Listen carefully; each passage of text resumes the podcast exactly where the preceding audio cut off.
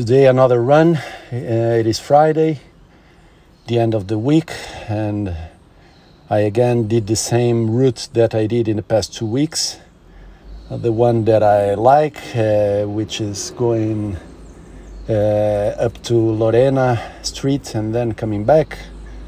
Uh, it's around 6.5 kilometers and uh, starting slow, warming up and from the from mid to end uh, with the warm body really pushing it.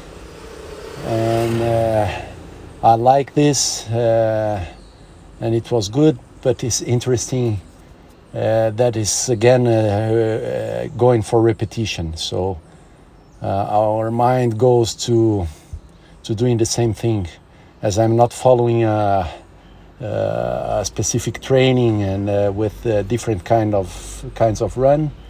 I tend to go to the same kind of run the same push. It's kind of going to a comfortable zone. Although really the the last half of the run is nothing uh, but comfortable. But it's like the discomfort within the comfort or the comfort within the discomfort. I don't know. But uh, okay, good. I like this kind of runs. So big sweat. I end up uh, in a good feeling. Uh, it's good effort. Uh, so overall, I like it. Uh, the other thing is the recovery of, of the leg.